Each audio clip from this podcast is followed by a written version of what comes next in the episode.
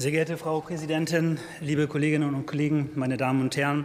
Meinungsbildung ist in der Demokratie grundlegend wichtig, doch unser Informationsverhalten und unsere Kommunikation haben sich in den letzten Jahrzehnten fundamental verändert. Soziale Netzwerke stehen nun im Mittelpunkt der Mediennutzung, vor allem bei jungen Menschen aufgrund ihrer hohen Social-Media-Affinität. Die Macht einiger weniger Torwächter ist einfach gigantisch.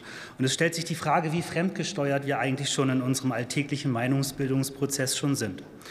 Welche negativen Folgen haben die algorithmischen Verfahren auf unser demokratisches System, das wir mehr denn je schützen wollen? Viele sind uns schon bekannt. Filterblasen, Echokammern, Polarisierung, Desinformation, Hassrede, Diskriminierung, Manipulation. Wir befinden uns an einem Wendepunkt und genau jetzt wollen wir die richtigen Rahmenbedingungen für eine freie Medienlandschaft garantieren, die Demokratisierung des digitalen Raumes, aber auch unsere digitale Souveränität voranbringen.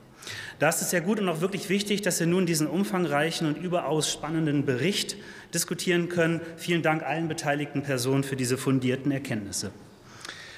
Fast alle über 14-Jährigen in Deutschland nutzen laut Bericht täglich das Internet, im Durchschnitt dreieinhalb Stunden. Bei den jungen Menschen sind es sogar sechseinhalb Stunden, also mehr als ein Viertel des gesamten Tages. Und mehr als die Hälfte der jungen Erwachsenen nutzen soziale Medien, das haben wir auch gerade schon gehört, als wichtigste Nachrichtenquelle. Das heißt, tagesaktuelle Informationen erscheinen ihnen fast ausschließlich online über Google, Facebook, Twitter, TikTok, YouTube, in ihren unendlichen personalisierten Timelines und Newsfeeds. Und genau da kommen die Algorithmen ins Spiel. Sie bestimmen, was wem, wann, wie, wo angezeigt wird oder eben auch nicht.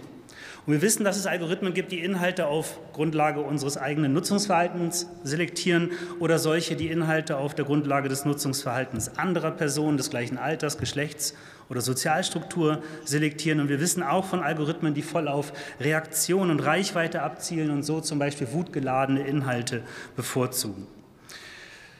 Die Kriterien, nach denen Algorithmen die Inhalte auswählen, sind selten transparent und auch für Fachleute und auch für Entwicklerinnen und Entwickler manchmal in ihrer Ergebnisfindung nicht mehr nachvollziehbar. Und das wollen wir ändern und unsachgemäße Einflussnahme auf die Meinungsbildung verhindern, mehr Transparenz und Datenzugang schaffen und umfassende Forschungsaktivitäten fördern.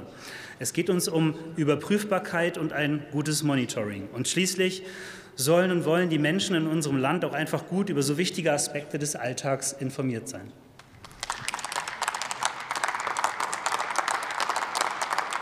Angesichts des enormen Einflusses der großen Plattformen auf den Meinungsbildungsprozess müssen wir die negativen Auswirkungen der algorithmischen Systeme abfedern. Wir wollen uns ja nicht zurücklehnen und nur auf die Umsetzung europäischer Regelungen wie etwa dem DSA oder der KI-Verordnung warten. Nein, wir wollen gleichzeitig aktiv werden und Rahmenbedingungen schaffen, damit sich die großen Plattformen wieder mehr in unserem demokratischen Sinne weiterentwickeln und auch neue Plattformen entstehen können. Lassen Sie uns mal über die Nutzung und Forderung von dezentralen, Open-Source-basierten, nicht kommerziellen Alternativen sprechen und über die Koordination und Vernetzung einzelner Initiativen.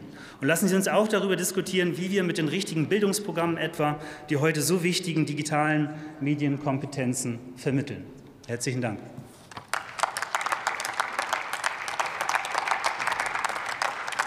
Nächster Redner ist Martin Erwin